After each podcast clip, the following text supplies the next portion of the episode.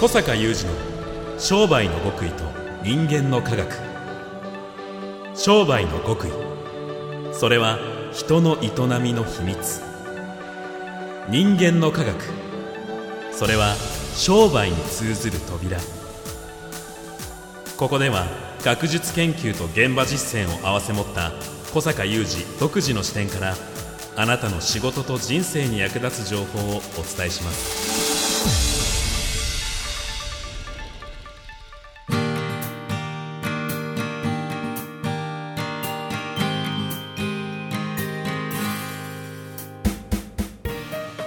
こんにちは小坂雄二です。こんにちは宮田悟です。2022年1月27日の番組です。もう1月も後半ですけれども、はい。小坂さんフェイスブックなど拝見していると、うん。年明けからすぐに動かれてましたね。まあそうですね。あの新年ってはい。やっぱ1年の経うん。っていうかね、うん。こうやっぱり新年をどうスタートしていくか重要なので、はい。会合多いんですよ。はい。でこうこうしてね私とこうつながってくださってる方には、うん。お伝えしたいことがあるじゃないですか、はい。1年の初めに、ええ。まあ、そういうことでフェイスブックライブがあったりはい。うちの会員さんが全国から集まる会合がいくつもあったり、ええ。まあそんな感じで。なので小坂さんが早く動かれているというよりは小坂さんたちが早くもう集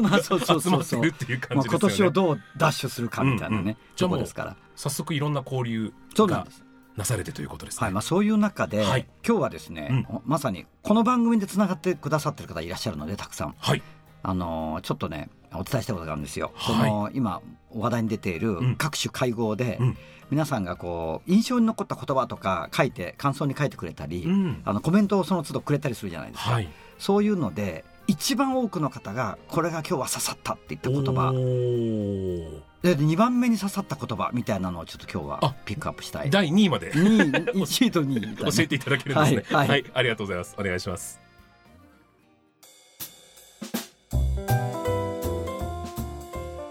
さあ年明けから早速スタートしている各種会合セミナーの中で、はい。えー会員の皆さん集まった皆さんがこれが一番刺さりましたと言っていた言葉の第2位から第2位から。教えていただけるということで。第2位。はい。第2位はですねあのまあちょっと文脈まで詳しくここでお話ししてる時間はないんですが、はい。感性を磨くっていう言葉にすごく多くの方々が反応してこれ会員さん以外でもですねああのオープンな場所でも感想とか見るとえそれ結構響いてるんですよ。うん。で感性を磨くっていうのは、まあ、今年大事だよっていうよりももうこれはこれからのビジネス社会で非常に大きなテーマになっていますと。もう今もなっていますが、なっていきますと、うん。いうことをお話をしたんですね。うん。えーその中の一言ですよね。はい。感性を磨く。ええ。感性を磨くことは重要だ。感性を磨く。そうそう。そうしたらいろいろと質問が来るじゃないですか。はい。感性って磨けるんですか？とかね、うん。うんあの感性を磨くっていうのはセンスを良くするってことですか？とか、あるいは今からでも大丈夫でしょうか？とかね、はいはいはい。ですからまあ今日は感性を磨くっていうそのこれはかなりあのこの言葉自体はちょっと抽象度が高いし、えこれをどうやるのかみたいな話をやは話し出すとうん。かなり長くなるのえで、うんうん。今日はちょっとそのあたりの素朴な質問を交えて皆さんにシェアしておきたいんですが、まずこの感性を磨くっていう言葉これ覚えておいていただきたいのはこれから、えー今もそうなんですが、えービジネス社会ではもう大テーマ、うん。で最近ですね、まあ、近年か、えーもう国際的にアートシンキングっていう概念が言葉もすごく出てきていてアートシンキング。アートシンキング。芸術のアートとシンキング。思考のシンキング。あものすごく大雑把に言い訳してしまうと、アーティストのように思考するみたいなね。アーティストのように思アーティ考するストのように思考する。はあ。これからこれあのアートの世界で出てるんじゃなくて、ええ。ビジネスの社会ですごく出てる、うん。あの取り出されてるコンセプトなんだよ。もう少し前はデザインシンキングっていうのがもうはい。国際的にものすごくやっぱりうん。広まっていって、さらにその次みたいなね。デザインシンキングとビジネスって聞くとなんかすごくああなるほどって結構腑に落ちるうんうんうん。言葉の並みな感じがしますけれども、もうさらに。アート。アート、うん。アートシンキング、まあ、これからどんどん聞くことになると思う。はい。ですからそのまあ非常に大雑把に訳するとアーティストのように思考するっていうことが、これから、えーあらゆるビジネスパーソンにとって重要になってくるよとはい。いうふうに、まあ私もすごく思いますし、えこれしばしばこの番組でも申し上げますけど私はあの、えー学術的な肩書きとしては博士号を持っています、はいうん、ただこれは情報学という理系の博士号ですから、うん、まあ、サイエンティストであると。ただ大学時代は芸術学をやっていたので、えー、美学っていうね、はい、自分では作ったりしない方の分野ではありますが、これであの博物館学芸員のあの単位も取ってですね、うん、だそっちの方が本来は自分は自分の道にしようと思ってた人間ですから、うん、こういう時代に来てそのいわゆるこのビジネスを本当にビジネスってある意味理性的な世界じゃないですか、うんうん、それとこうアートみたいなのがねこういうふうに融合してくるっていうのはねもうそうよねっていう感じがするんでね。なるほど、うん、ということなので、はい、まあ、今日はこれはこういうのがもう本当にこれから重要テーマとしてどんどん語られてくるよってことをここでつながってる皆さんにもお伝えし、はい。はい、そしてさっきの素朴な疑問ね、うん、そもそも感性って磨けるんでしょうか、うん、これ磨けるんですよ。うん、感性っていうのはニアリーイコール我が日本感性工学会では脳の高次機能のことを指しているので、うんうん、そうするとすなわちですね感性を磨くっていうのは単にセンスを良くするってことではないんですよ。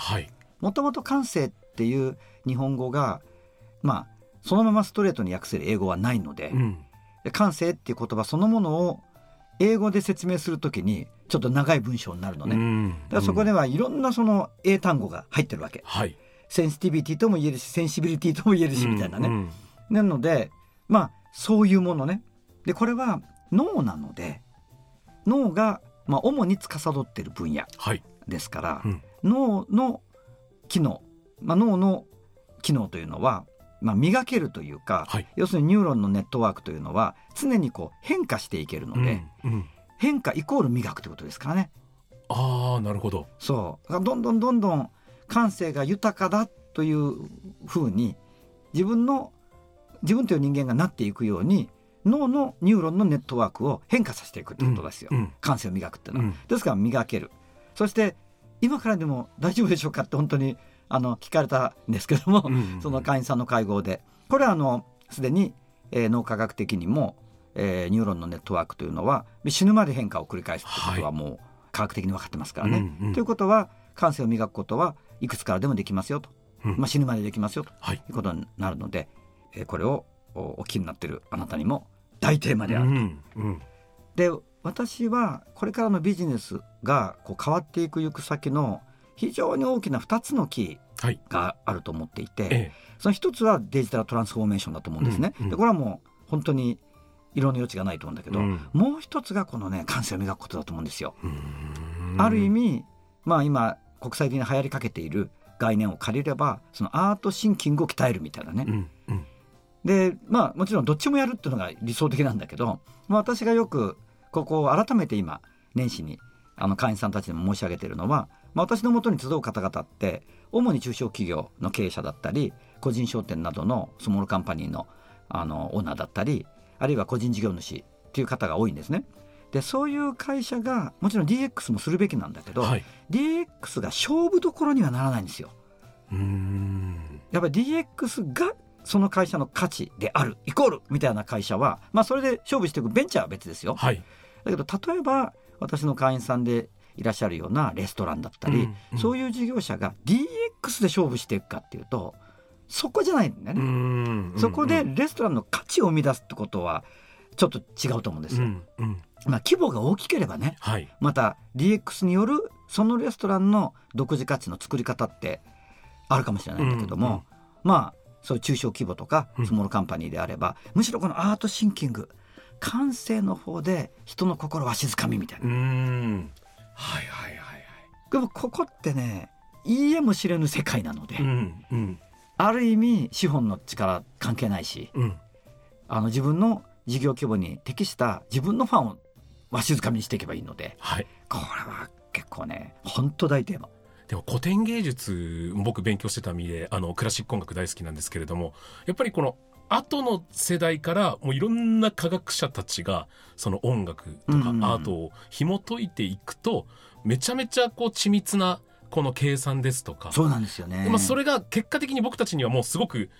スピリチュアルな世界のようにも見えるんだけど、うん。うん、やってる本人たちの中ではおそらくこうセオリーとか勝ち筋みたいなものがあって作ってたんだなっ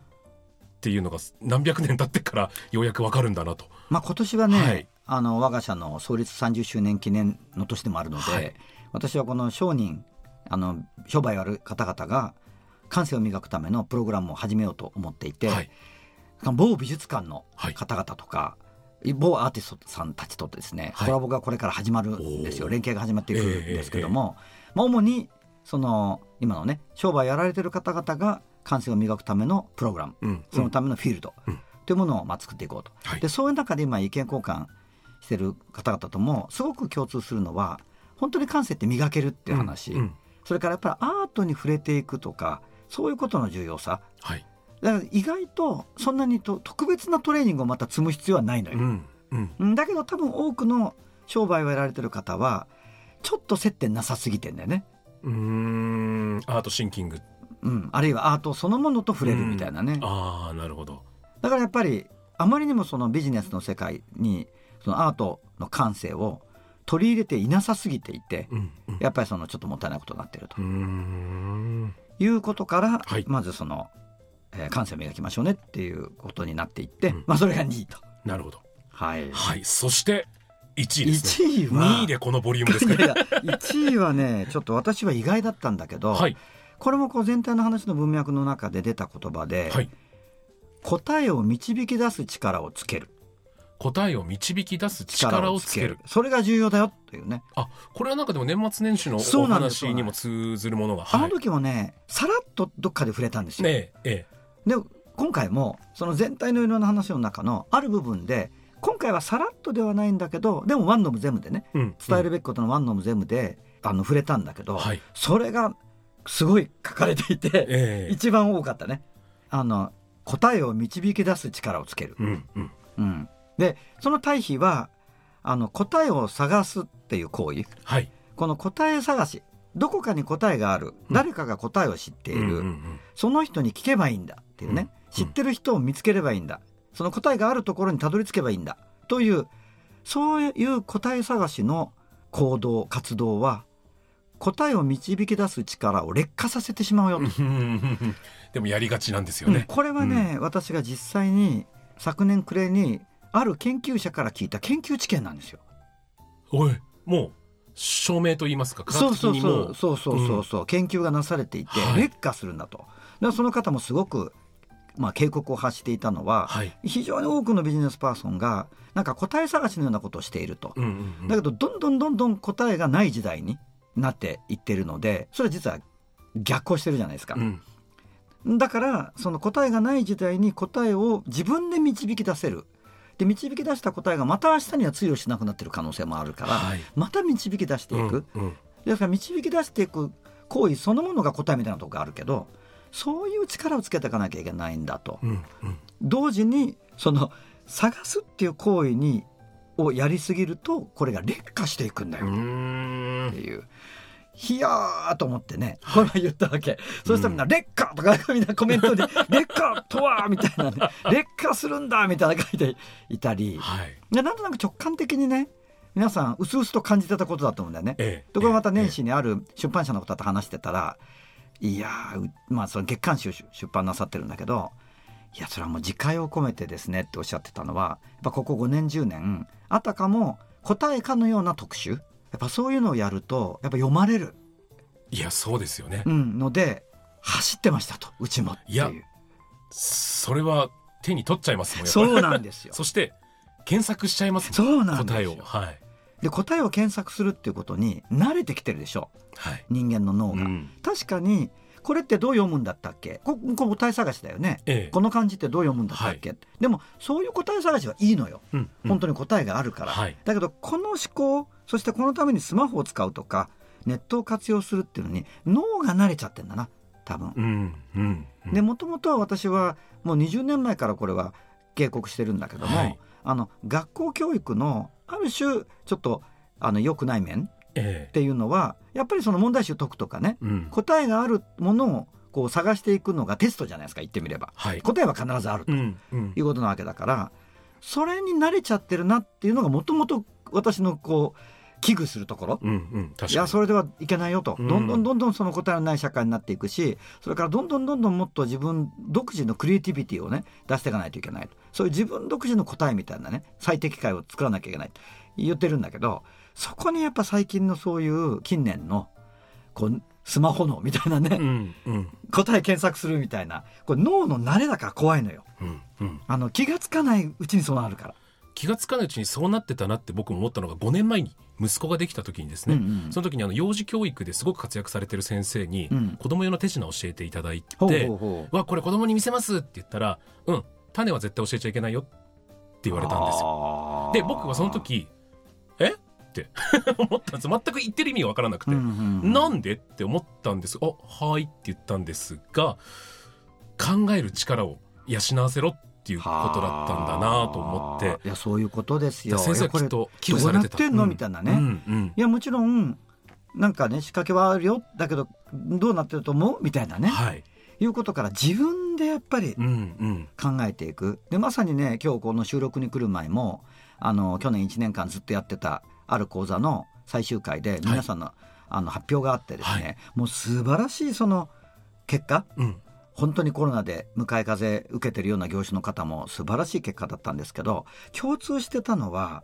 やっぱり何かポンとやってみてすぐうまくいくわけじゃないんですよ。はい。だから皆さん、まあ、少なくともこのワクワク系の学んでる方々なのでその枠組みの中で物事を考えて仮説立ててやってみてでも思ったようにいかない。またどこが違ってるんだと。考えてまたやってみる。またやってみる。でもそうしたうちにパーンとはまったりこっちはうまくいかなかったけどこれをこっちに応用してみたらパーンはまったりとかね、うんうんそういうことをもう自然に繰り返せるようになってるわけ。それがそのある地方の町のあの金融機関の方が主催してやってくださってる講座なんだけど本当にその町のお好み焼き屋のおばちゃんとか、うんそういう人たちがもうそうどんどんなっていくわけ、うんうん。自分の答えを導き出す力がついていくんですよ。うんうん。そうしたらコロナの緊急事態宣言明けてお客さん全然戻ってこないみたいな状況にそのお好み焼き屋さんになってたんだけどだったらって考えて結局最後には自分の答えにたどり着いてうん。バーン売り上げ上げてるんですよ。はい。これやなってすごく思う。うん。でこれもねあのじゃあ何か特別に答えを導き出す力をつけるためのトレーニングがあるわけじゃなくてやっぱりちゃんと自分の仕事の現場で仕事をやってるうちに気が付いたら身につくっていうね。うん先ほどの感性に近いものがあるはい。ので、まあ、そういう話もぜひ今年はねまたおいおい機会を見てしていきたいですね。はい。それをみんなで数百人で集まった方たちでその導き出す力が大事なんだって一緒に気づける空間っていうのもいいですねやっぱりね。そうだね、答えを導き出す導き出す力をつけている人たちの集団の中にいるみたいなね、自然にそのね力がつく流れの中に入るみたいなね。はい。そういう力強さを、まあ、感じた新年でしたわね。はい。ありがとうございます。小坂雄二の商売の極意と人間の科学。ここまでのお相手は小坂雄二と三代田悟でした。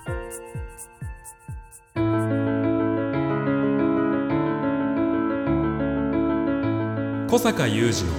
の商売の極意と人間の科学 Presented by オラクル